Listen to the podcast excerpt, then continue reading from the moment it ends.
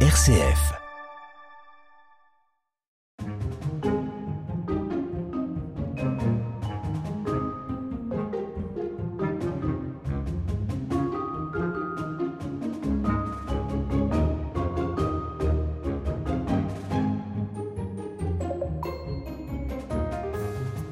Elle existe depuis 1953, ce qui fait d'elle la plus ancienne de France. Bienvenue sur la route des vins d'Alsace.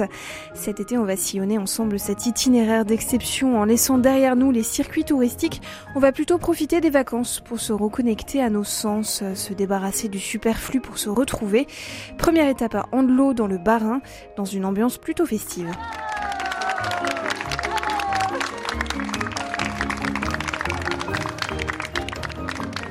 Comme à l'époque, nous sommes troubadours et ménestrels des temps modernes. Et par le plus grand des hasards, on est à Andelot depuis quelques jours. Et on a donné euh, sérénade, aubade, midiade, sous les fenêtres et les balcons. euh. Et maintenant, vous avez rencontré une troupe de personnes âgées. Et voilà, voilà. Parce que de- de- depuis notre départ à Autrot, qui est à peu près à 15 km, ça fait 21 jours qu'on est parti. hein. Hein. On a une chanson qui a été écrite sur la route des vins, parce qu'on écrit des chansons sur la route des vins. Ça, c'est un peu comme un air de Reviens-y.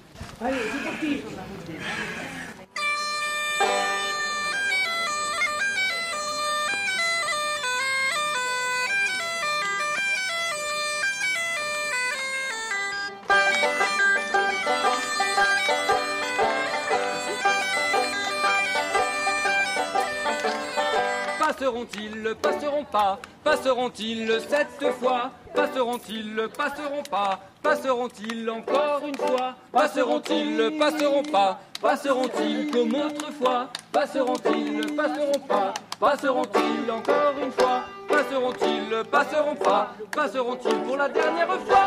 C'est une chanson qu'on chante comme ça quand on sent que c'est le moment de la chanter ou euh, ou alors des fois c'est aussi euh, c'est arrivé qu'on la chante quand on s'en va d'un endroit où euh, on a été accueilli et il s'est passé des choses avec les gens et Ça, on peut la chanter quasiment à chaque coup alors. c'est vrai et on l'avait pas encore fait tu vois ça nous avait échappé on avait d'autres d'autres mélodies en tête à ce moment-là donc avec les paroles et il y a même des strophes mais c'est hyper compliqué d'apprendre des strophes du coup on a gardé le refrain C'est pas mal aussi. Je suis Didier Christen, né en Alsace en l'an 800 et je suis revenu dans les années 2000 pour remettre au goût du jour euh, quelque chose qui s'était sans doute perdu. Et ce qui s'était perdu, à mon sens, c'était euh, retrouver la route euh, à pied et on a emprunté la route des vins. Donc la compagnie Balustrade, c'est une troupe d'amis, musiciens, artistes. Le nombre varie, voilà, c'est le principe. Ce sont des carrioles à traîner avec vous pour, euh, pour transporter votre matériel. En fait, la règle, c'est qu'il n'y en a pas vraiment, c'est ça? Alors la règle, euh, donc au fur et à mesure, ça s'est élaboré sous forme de résidence itinérante. On invente des morceaux, on en travaille euh, d'autres, on, on en réinvente et on les peaufine et on les affine au fur et à mesure des jours.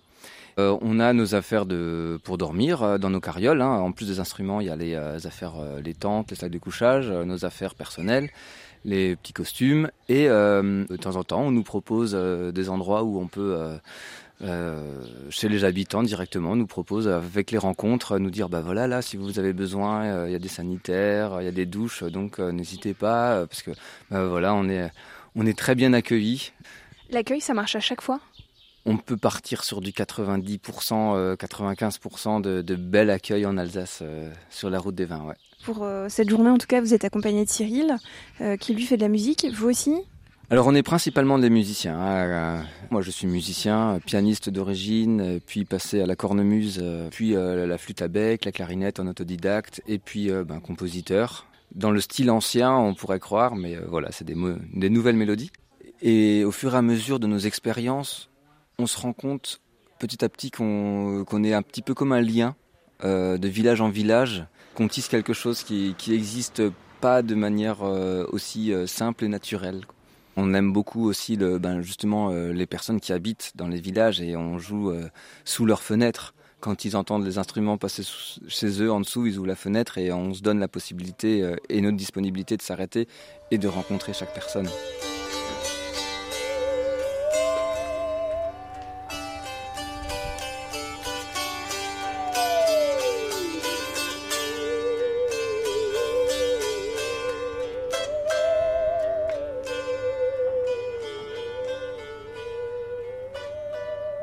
M'appelle Cyril. Ah, je suis arrivé il y a un bon nombre d'années, peut-être 15 ans, en Alsace pour faire une formation de musicien intervenant en milieu de la santé, en milieu social. Voilà. C'est comme ça que j'ai rencontré Didier. Didier, le chef euh, de Balustrade. En fait, ce qui m'intéresse beaucoup, c'est le, c'est rencontrer et, de manière spontanée des personnes et créer des liens comme ça euh, en utilisant la musique ou les sons. Et, ça, je sens que dans mon chemin justement euh, spirituel, j'y trouve mon compte en fait. Dire yes, oui à, à toutes les propositions avec mon état du moment et voir comment les choses bougent.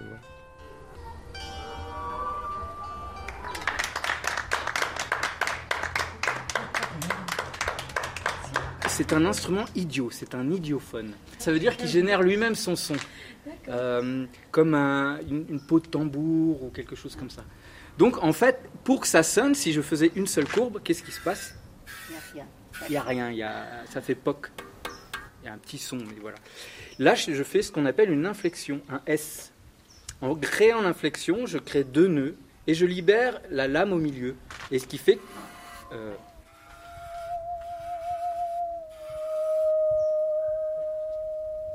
Et après, avec des petites. Euh, La vibration, elle continue aussi. Voilà, vous, avez vu, c'est long. La longueur du son, oui. Si je fais une belle note au début. ça... Super. c'est génial. Donc avec une scie de votre atelier, une scie égoïne, hein, pas une scie circulaire, une scie égoïne, ça fonctionne. Ça, c'est une lame sonore, celle qui est au sol. Euh, elle est plus grande, elle a été vraiment optimisée pour la musique. deux minutes. Mais ça, c'est d'une scie pour scier le bois.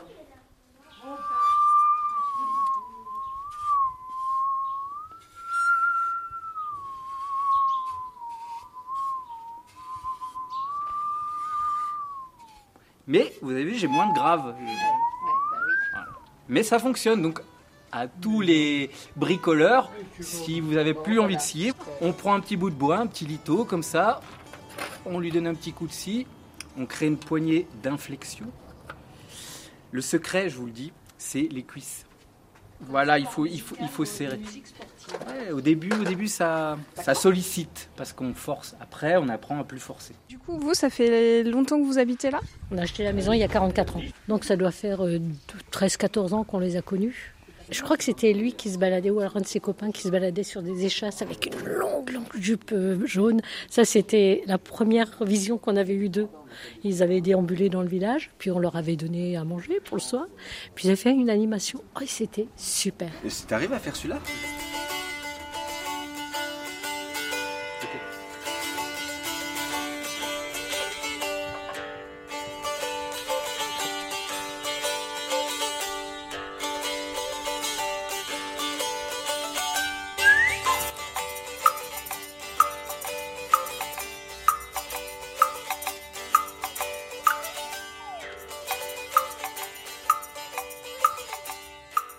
Je fais en sorte que, euh, que ce train-train quotidien soit mon quotidien.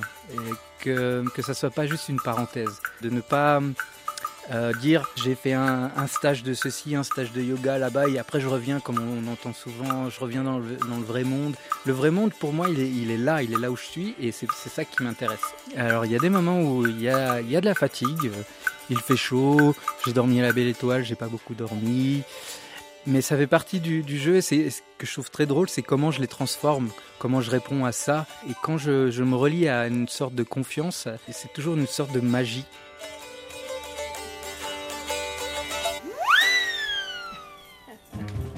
Radio Guidage, la balade de l'été alors on poursuit notre euh, vadrouille sur la route des vins d'Alsace. Cette fois on va plus au sud, on va du côté de Bergheim, euh, qui a été élu comme euh, l'un des plus beaux villages de France. Et c'est aussi là-bas que Jean-Michel Deiss exerce son savoir-faire qui lui est largement reconnu. Avec, vous allez le voir, beaucoup de sensorialité, beaucoup de sensibilité dans son approche. Il va vraiment falloir lâcher prise.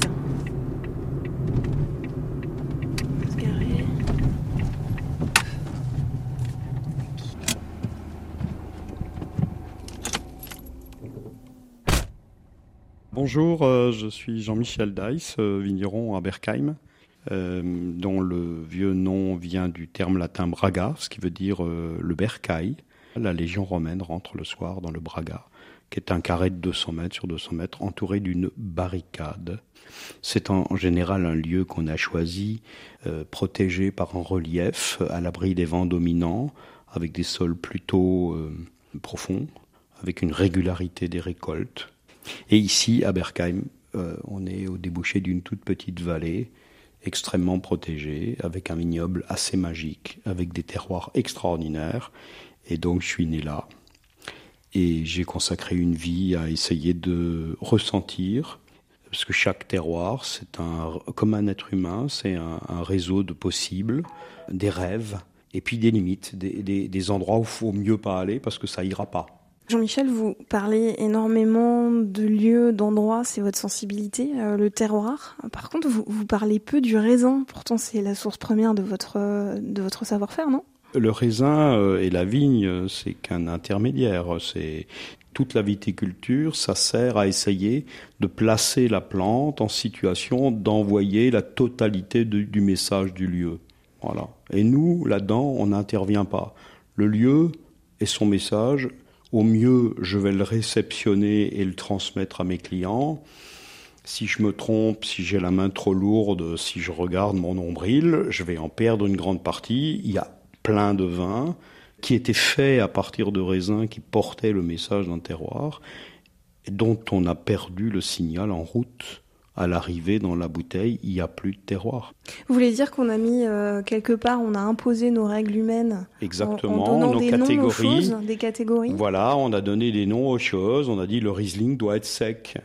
Pourquoi voulez-vous que tous les endroits donnent du Riesling identique? Alors il faut savoir quelque chose, quand le fruit est mûr au sens d'un fruit qu'on peut manger, il cesse d'être une catégorie gustative et il transmet l'énergie, la vibration, la signature, la couleur du lieu. C'est ces caractéristiques-là qu'on peut voir en dégustation. Qu'est-ce qui est planté dans la vigne euh, en termes de cépage À la limite, c'est notre problème. C'est à nous de composer la palette euh, euh, la plus finement possible, la plus fidèlement possible. et après, le vin parle de son lieu, comme on parle de sa famille, comme on parle de son pays, voilà, c'est assez étrange que les Alsaciens n'aient pas compris, n'aient pas ressenti la nécessité de trouver leur identité profonde dans les paysages et dans les lieux, dans les couleurs de sol, dans les textures, euh, alors que partout ailleurs, euh, euh, le terroir est un objet primitif à la viticulture. La viticulture commence par là. Donc ici, on demande à des gens de venir tout à coup, en cinq minutes, euh, des, génies du cépage, et il faut qu'ils reconnaissent le pinot blanc du pinot gris. C'est strictement impossible.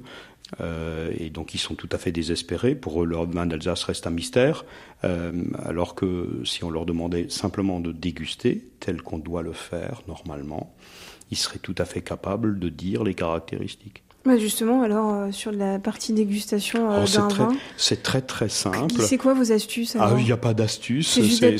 C'est très très simple. Tout le monde peut pratiquer et tout le monde a les compétences pour le faire. La dégustation telle qu'elle est normalement pratiquée depuis au moins l'Antiquité grecque et sans doute avant, c'est une dégustation qui ne parle pas du dégustateur, qui parle de l'objet dégusté. Et pour voir l'objet dégusté, il faut renoncer à s'observer soi-même, c'est-à-dire qu'il faut fermer les yeux. Et donc pour voir les choses vraiment, il faut renoncer à leur euh, apparence et s'occuper de la chose en question profondément, c'est-à-dire renoncer à la vue. Voilà, alors tu fermes les yeux, tu touches pas le verre, ouvre les mains bien, versus le deuxième. Est-ce qu'il y a une différence ou pas? Je dirais qu'il y a un truc dans le premier. D'accord Donc maintenant tu sais qu'il y en a un, il y a du vin dedans, il y a quelque chose dedans au moins. Euh. Donc là tu peux, tu peux me dire si c'est un endroit chaud ou froid. Sans goûter? Sans goûter. Alors je dirais plutôt froid. Tu sais tout de suite si on te tend la main avec un sourire ou finalement, bah. Ok. Tu vois? Ouais. Voilà. Et puis maintenant, tu peux exactement reprendre une petite goutte et tu peux exactement boire dans, ta bouche où est-ce que tu salives. Et tu peux voir combien de temps tu salives et tu peux voir la texture de cette salive. Est-ce qu'elle est collante? Est-ce qu'elle est souple? Est-ce qu'elle est soyeuse? Est-ce qu'elle est onctueuse? Est-ce que ça ressemble à un drap? Donc tout ça, ça parle du lieu. Et tout ça, c'est absolument le toucher de la roche. Alors, je vais te verser dans le deuxième verre un peu de vin. Là, j'ai le sentiment que la salive, Oui. comme si elle venait vraiment draper ma langue en partant du centre. Oui. Et la petite goutte que tu avales, elle est toute petite, minuscule, c'est presque rien. Goûte le deuxième vin. Il est là. C'est tout. Il est là. Voilà. Salivation complètement différente. Ouais. Regarde, il n'y a pas de goutte qui est descendue. Tu n'as pas dégluti. Elle s'est perdue dans tes muqueuses avant d'être déglutie. Donc ça, ça parle des terroirs. Et donc, il n'existe que trois types de roches sur la planète. Les roches cristallines, les roches sédimentaires et les roches volcaniques. N'importe qui est capable de, de dire d'un verre de vin, de mettre un verre de vin dans une des quatre catégories. Je ne salive pas, ça ne parle pas d'un terroir.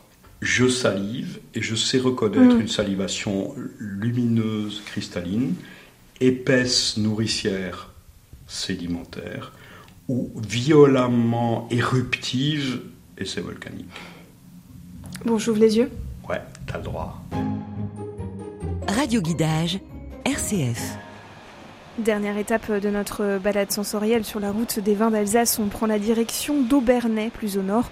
Cette fois, on va titiller nos papilles avec euh, la cuisine du chef Thierry Schwartz, une étoile au guide Michelin et une étoile verte pour son engagement durable au menu de la qualité, de la simplicité et du local. Bonjour Bonjour, bienvenue. Alors là, on est en pleine cuisine. Euh, Donc préparatif pour, euh, pour ce midi, du coup, le service Voilà, tous les préparatifs euh, avec les marchandises qui arrivent au fur et à mesure de la matinée. Moi, j'étais déjà, j'ai déjà fait le tour à l'abbaye de Truttenhausen. J'ai récolté tous les fleurs pour la journée aussi. Et on fait les différentes préparations et pour pouvoir accueillir les clients à midi. Et après, on recommence pour pouvoir accueillir les clients ce soir. Là, on est en plein été. Qu'est-ce qu'on peut retrouver à, Alors là, à la carte de votre restaurant? Alors là, c'est vraiment en plein essor parce qu'on a euh, les tomates qui explosent complètement là depuis une quinzaine de jours. Par exemple, on a une raviole euh, de tomates avec caviar d'aubergine, huile euh, de fleurs. On a également une deuxième recette de tomates qui est un, une tomate éponge, donc avec caviar et amandes fraîches. C'est euh, c'est le condiment alsacien par excellence, qui est, qui est de la racine de Réfort, euh, qui est râpée, euh, macérée et qui fait, euh, qui est un- c'est un peu notre moutarde locale, même si on fait aussi de la moutarde en local. On est un peu en sécheresse, mais malgré tout, euh, on a un peu d'avance sur la saison, donc euh, tout est en train de monter en fleurs, donc on commence à travailler les fleurs. Bah là, vous voyez, euh, il y a les euh, fleurs de concombre Ah oui, c'est très euh, joli. de. Thibaut Dimer à Kolbsheim. Il est juste dehors là, en train d'arriver. Thibaut Dimer à Kolbsheim, qui, a, Bonjour. qui, qui est, qui est un de nos maraîchers, qui a euh, qui vient de nous ramener tomates, échalotes nouvelles, les petites fleurs de concombre euh, qu'on fait en amuse-bouche, euh, avec qui euh, on adore travailler aussi parce que il est toujours là euh, pour euh, pour chercher des choses, pour nous écouter euh, des fois dans des idées un peu farfelues, mais euh, mais il est présent. Vous, vous confirmez les idées farfelues? Ah, je suis euh, friand de nouveautés, donc euh, il y a des choses que j'aurais jamais fait de moi-même. Par exemple? Et, Par exemple, cette année, on a planté de la laitue asperge, du celtus, que j'ai eu du mal déjà à trouver à la base, quoi, parce que c'est quelque chose qui se fait pas. Les pâtissons blancs ou jaunes que j'avais complètement mis de côté parce que je les vendais pas sur les marchés, ben, il y a des choses que j'ai remis maintenant en culture et euh, voilà. Thierry, euh, vous définissez votre, votre cuisine de naturel, c'est ça? C'est une cuisine nature. Na- na- Une cuisine nature, pardon. cuisine nature. Euh, Qu'est-ce que vous entendez par là? Bah, c'est une cuisine entièrement respectueuse du produit et on va euh, le travailler euh, pour l'exalter au maximum sans, sans amener trop de fioritures. Donc en toute simplicité, mais simple c'est compliqué. Le fait de travailler les produits de saison et d'être toujours euh, au, au fait de ce qui est récolté chaque jour, ça permet euh, bah, d'avoir vraiment ce qu'on a envie de manger à ce moment-là. Cette étoile verte, c'est euh, un engagement de tous les jours pour le, le- le- le soutien euh, de tous les artisans locaux euh, maraîchers, éleveurs, euh, producteurs de safran, euh, les, les potiers qui nous font nos assiettes avec une sélection de terre. C'est quelque chose de global. Euh, nous, notre engagement, c'est euh, travailler en local, créer euh, un, un écosystème économique, humain. Euh, c'est une entraide aussi euh, dans les moments difficiles. On se soutient. euh, on va plutôt travailler avec tel tel maraîcher, plutôt tel producteur, parce qu'à un moment il a un peu plus, il a besoin de travailler un peu plus. euh, on va équilibrer ça comme ça. euh, Il y a vraiment euh, un- cet écosystème qui, qui vit et qui perdure. Euh, Pour rebondir sur ce que Thierry disait, euh, comment ça se passe euh, cette saison? On alterne avec euh, de la sécheresse, euh, ensuite des averses de grêle. Euh, en tant que producteur, comment vous le vivez cette période-là? C'est très très difficile cette année. Chaque année c'est différent, mais cette année on a eu un départ euh, sec. Le 26 là, il y a 2-3 semaines, on a eu un épisode de grêle, donc qui a détruit euh, la totalité de mes serres, enfin la couverture quoi, donc tout est à refaire. Faut faire avec la météo quoi, donc on n'a pas trop le choix et euh, faut serrer les dents parfois. Moi j'ai la chance, j'ai une, variété de, cultures différentes, j'en ai 40 à 45 sur toute l'année, donc c'est rare que tout euh, en pâtisse en même temps, donc j'ai toujours une autre culture qui va me sortir de, de la misère quoi, hein. enfin de, je peux toujours m'appuyer sur autre chose. Voilà, mais c'est le bordel. hein. C'est vraiment le bordel. Ouais, c'est le gros bordel, mais c'est beau. Ouais, mais... Ah, ça sent bon. Ouais, mais il y en a de partout en fait. Euh, là, on est où du coup? Là, on est dans la cave de fermentation. En fait, c'est là où on fait un peu. euh, c'est le laboratoire euh, du docteur Maboul. non, c'est là où on fait. En fait, vous avez la partie là, tout à gauche là. Tout ça, c'est les boissons euh, sans alcool. Donc, boissons fermentées, kombucha, soda. Il y a, y a vraiment. euh, vous voyez, on voit Mirabelle, bourgeon de sapin. On fait notre propre tonique. euh. Après, on bascule sur tout ce qui est lactofermentation. Les fraises olives, c'est vraiment une spécialité de la maison. C'est une fraise euh, qu'on fait euh, fermenter pendant deux ans. Et en fait, on retrouve ces notes d'olive verte tout en ayant le grain, la texture et les arômes de fraise. Euh, Là-bas, vous avez les quetchs fermentés, c'est pour faire des condiments. Et tous les séchés avec euh, le l'orange noir, le citron noir, l'ail noir. Alors l'ail noir, il est, euh, il est encore en séchoir, je Oui, pense. c'est ça, oui. Ouais. Puisqu'on fait tout nous-mêmes, hein, de A à Z.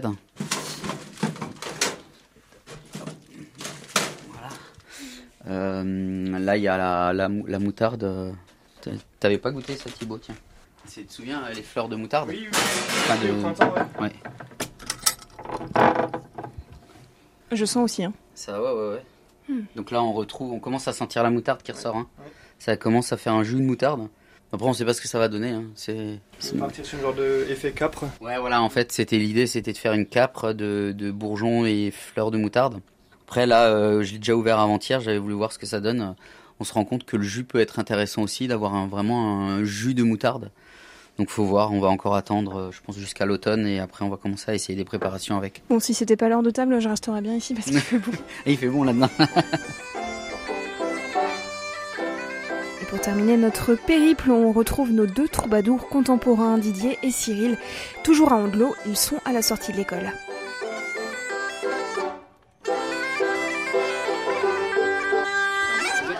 Réunie Non, bah oui, c'est la classe réunie, mais les autres sont au collège. Une danse Ouais, encore une Allez, on vous explique une danse. On s'en va de l'école. On va danser. On va danser. Eh ben vas-y on fait. Ti ti de di don ouais. De di don alors vous vous mettez à deux face à face pour commencer. Les cuisses les mains et trois fois dans la main du copain. Et les cuisses les mains 1 2 3 les cuisses les mains. 1 2 3 un froufrou par-ci un froufrou par-là. Un petit tour encore une fois et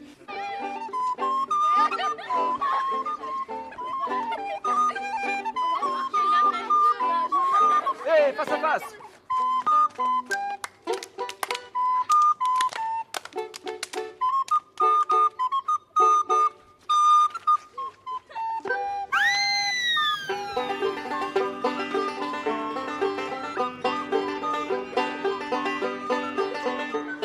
C'est la fin de notre balade sensorielle, il est l'heure de retourner à Strasbourg. On laisse sur la route des vins nos deux ménestrels des temps modernes, un vigneron poète et un chef étoilé sans chichi, quelques-uns des portraits hauts en couleur à découvrir de village en village au cœur des vignes alsaciennes.